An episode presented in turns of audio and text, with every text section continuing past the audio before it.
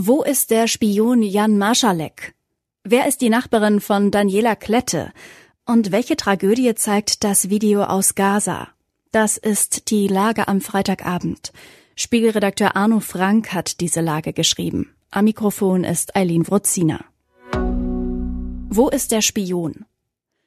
Journalisten behaupten gerne, die besten Geschichten schreibe das Leben selbst. Manche Geschichten sind so verwinkelt und verrückt, dass man schon John Le Carré sein müsste, um sie sich auszumalen. Aber selbst einem solchen Großmeister würde man kaum einen Plot abkaufen, in dem, Zitat, MIG-Kampfjets geflogen und Panzerfäuste in Syrien abgefeuert, Champagnerpartys an der Côte d'Azur gefeiert und Söldnerarmeen in Libyen aufgebaut werden. Eine Geschichte, in der Agenten, Nacktmodelle, Söldner, Politiker, Psychopathen und Mörder ebenso ihren Auftritt haben wie ein orthodoxer Priester, dessen Identität sich der Schurke offenbar angeeignet hat. Der Schurke in diesem Stück ist Jan Marschalek und seit vier Jahren einer der meistgesuchten Verbrecher der Welt. Seitdem ist es, als wäre der ehemalige Vorstand von Wirecard und mutmaßliche Motor hinter einem der größten Schwindel der deutschen Wirtschaftsgeschichte wie vom Erdboden verschluckt. In gemeinsamer Recherche mit dem ZDF, dem österreichischen Standard und der russischen Investigativplattform The Insider ist es dem Spiegel nun gelungen, Marschaleks abenteuerlichen Weg in einen noch abenteuerlicheren Untergrund akribisch zu verfolgen und wer ihm dabei geholfen hat. Ebenso aufregend wie die Recherche ist die Geschichte der Recherchen selbst. Sie sei vor allem Jan Marschalek zur Lektüre empfohlen. Wer ist die Nachbarin?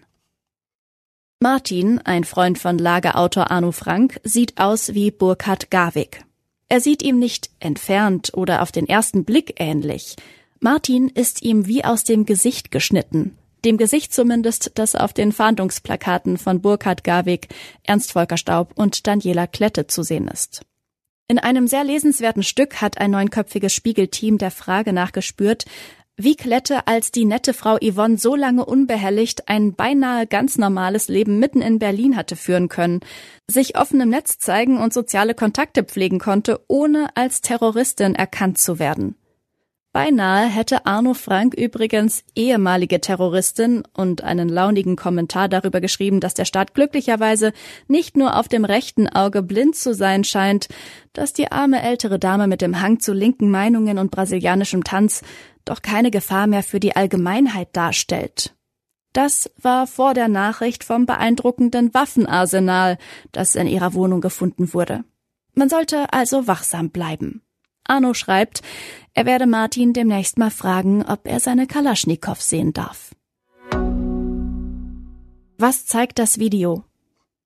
Am Donnerstag sind in Gaza zahlreiche Menschen, die Hamas spricht von 104 bei der Verteilung von Hilfslieferungen an die notleidende Bevölkerung ums Leben gekommen. Wie nennt man das, was da passiert ist? Ein Massaker, weil israelische Soldaten von einem nahen Kontrollposten in die Menge geschossen haben? Ein Blutbad, weil das noch einen Tick schlimmer klingt als Massaker? War es vielleicht ein Unglück, weil die zivilen Lkw-Fahrer in der allgemeinen Massenpanik mehrere Menschen überfahren haben? Ein Unglück, an das sich ein Massaker anschloss? Oder könnte das Massaker selbst ein Unglück gewesen sein, weil bisweilen auch Soldaten in Panik geraten können? Nun zeigt ein von der israelischen Armee veröffentlichtes Video des Vorfalls. Ja, was eigentlich? In der Draufsicht aus einer Drohne sind mal zerstreute, mal um Lkw geballte Menschenmassen zu sehen. Einzelne Punkte bewegen sich mal auf den Ort des Geschehens zu, mal eilig von ihm weg, mal bewegen sie sich überhaupt nicht mehr. Jeder Punkt ist ein Mensch. Das Video zeigt eine Katastrophe. Es zeigt nicht, was tatsächlich passiert und wer dafür verantwortlich ist. Wieder steht Aussage gegen Aussage, und keine davon lässt sich von unabhängiger Seite überprüfen. Umso vehementer werden nun erneut die Israelis zu einem sofortigen Waffenstillstand aufgefordert, als wären das die einzigen ansprechbaren Erwachsenen in diesem Elend. Naja, vielleicht sind sie es was sonst noch wichtig ist. Bahn nutzt 3700 IT-Systeme. Veraltet, uneinheitlich, do it yourself. Im Bahnkonzern macht sich laut Business Insider Unmut über die IT-Struktur breit. Die Technik sei unnötig kompliziert und teuer. Elon Musk verklagt ChatGPT-Entwickler OpenAI. Er hatte OpenAI einst mitgegründet. Nun verklagt Elon Musk die Firma. Der Vorwurf des Milliardärs, statt dem Gemeinwohl zu dienen, arbeite das KI-Unternehmen vor allem Microsoft zu. Dänische Mohammed-Karikaturen werden versteigert.